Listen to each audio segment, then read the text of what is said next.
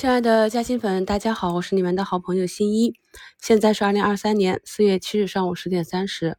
我们的上证呢再次创出了三三二八点八五的一个新高啊，已经是走出了六连阳，非常的强势啊。那科创板呢在本月的跳空高开，也给周线和月线级别创造了一个向上跳空的缺口。那像这种缺口形态，我们也非常的熟悉了。今天领涨的板块就是医疗啊、研发外包。CRO 啊，创新药这些，呃，也是跌了比较久了啊。那么在周二的节目评论区，有人问我赵岩什么时候能止跌，我还说看看当天能不能走出一个止跌的单针。那么今天呢，赵岩是上涨百分之五啊，药明康德上涨百分之六，小疫苗还有疫苗的蛋白酶啊，以及血氧仪这些啊，医美医药都慢慢走出一个底部形态了。大家呢在听我的节目。看我的节目简介的时候要注意我的用词啊。在去年半导体芯片科创板大跌的时候，我在股评的标题啊，还有我们的专享节目中都是坚定的看好硬科技，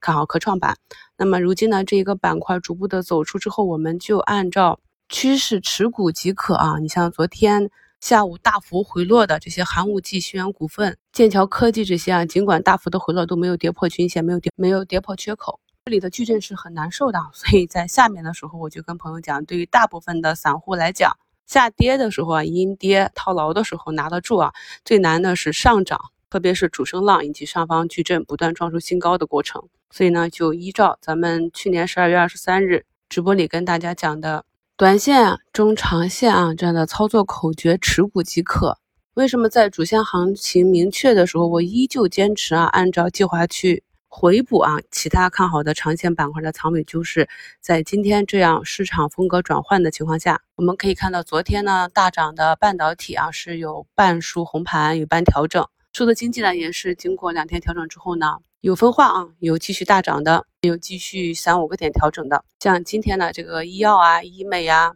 这些前期阴跌的板块，我们会发现也有资金呢不断的去腾挪。所以在早评的声音简介中呢，我就写到啊，依旧长线看好创新药、医疗器械、医美啊，并且观察到老赛道呢是有资金尝试着去做超跌反弹的，要注意这个用词是超跌反弹，这个跟长线成长是不一个逻辑的。所以我们有不同的逻辑对标不同的个股，那么操作的时长、周期和预期都是不同的。同时呢，要注意啊，四月十四日就下周五。这样一个月中的时间节点啊，这里呢有扭亏的啊，业绩预增的，但是股价呢仍在底部比较低迷的，就可能会被资金关注到走一波一季度业增的行情。而对于啊短期涨幅比较大、没有业绩的，大家要注意观察资金出局的情况，及时的做好兑现，不要再坐过山车。目前呢是三千多家上涨，难得的一个普涨行情啊。北向资金呢今天休市，盘前呢还有看好房地产板块的低估值。的研报出来啊，所以今天万科那也是上涨了四个点，看一看也是跌的比较深了。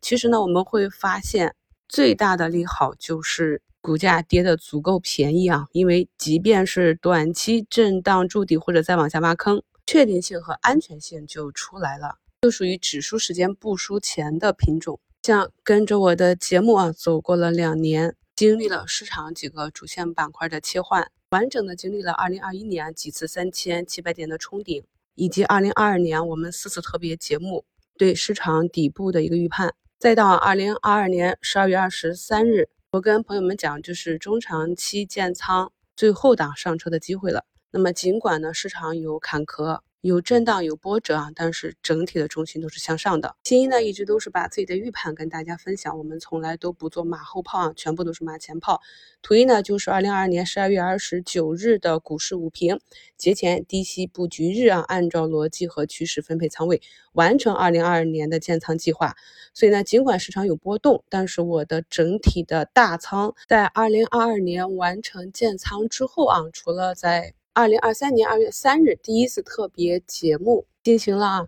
零点五到一成仓的减仓，为了拿到更多的现金仓，在后期的震荡行情中去做做滚动，就没有减过仓。今年呢，基本上就是以躺为主啊，五谷丰登。目前呢，相信大家的账户状态跟我的也差不多啊，隔三差五就创出一个新高。由于呢前期的高低切换啊，配置了底部的半导体芯片和。跌到我的回补区域的医药啊、医美呀这些板块。目前我的盘中浮盈已经有三个多点了，也恭喜各位价值投资的好朋友们。让我们用价值逻辑加技术。A 股市场上最赚钱的两个武林门派啊，投资和投机，在过去新米团的课程中都跟大家详细的讲解了。新入团的朋友们抓紧时间去补课哦。我们今天五评的互动话题啊，目前呢你持股几成仓？其中呢底仓有几成？近期你的总仓位变化大吗？祝大家下午交易顺利，我们收评再聊。